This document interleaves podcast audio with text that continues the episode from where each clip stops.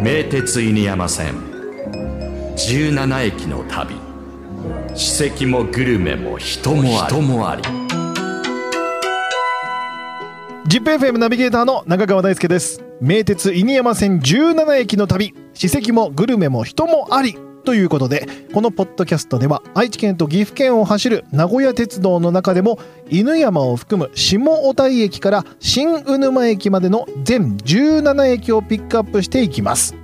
この名鉄犬山線は昨年110周年を迎えているということでまず歴史がありますね。さらに犬山線でも走っている名鉄の3500系という車両こちらが今年30周年。そして名古屋のラジオ局 ZIPFM も今年で30周年ということで同級生の3500系と一緒に犬山線を盛り上げていきたいと思います。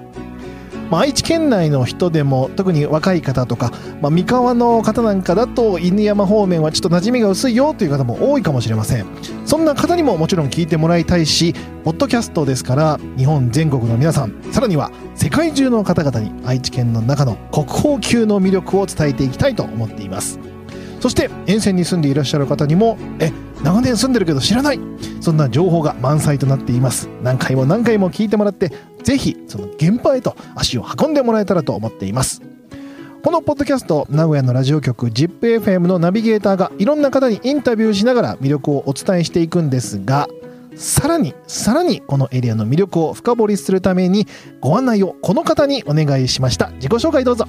はい、このポッドキャストの案内人、フリーライターの大竹俊樹です。よろしくお願いします。よろしくお願いします、はいまあ大竹さんといえばこの名古屋の食や文化について数々の著書ありますけれども犬山エリアにもお詳しいんですか？結構取材で来る機会は多いんですよね。うん。あとは今回ちょっとご紹介できないんですけれども、い犬山といえば桃太郎神社もありますね。私の、はい、取材のテリトリーでして、あのー桃太郎とか鬼の人形があるのって結構有名だと思うんですけれども、はい。あれを作った人が私の実は取材研究テーマでして、はい、で、えーっと犬山は地元の方とかと一緒に2013年から15年にかけては、えー桃太郎とかの人形をピカピカにするうん。修復活動なんかもやってるんです。これをねあの名鉄さんにお声掛けしたらあっという間に実現したという。やっぱり犬山方面のことは名鉄にまず声をかけるとどんどん実現するんだなっていうのをじ実感してますね。まあ、そのあたりも含めてこう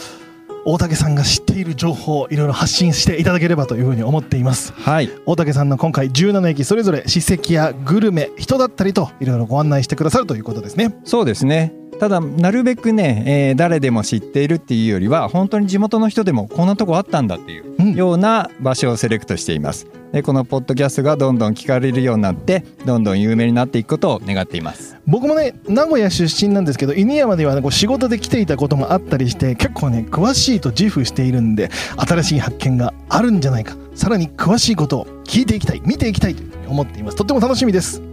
さあエピソード1は新鵜沼駅からスタートとなります。早速僕と大竹さんで行ってきましたね。はい。新鵜沼駅こう降り立ってみて発見することいっぱいありますしさらには探検みたいなこともしてきましたもんね。そうですね、うん。はい。こちらの配信は8月12日土曜日からスタートとなります。今のうちにぜひお聞きのプラットフォームでこの番組をフォローしておいてください。ここまでのお相手は ZIPFM ナビゲーターの中川大輔とフリーライターの大竹でした。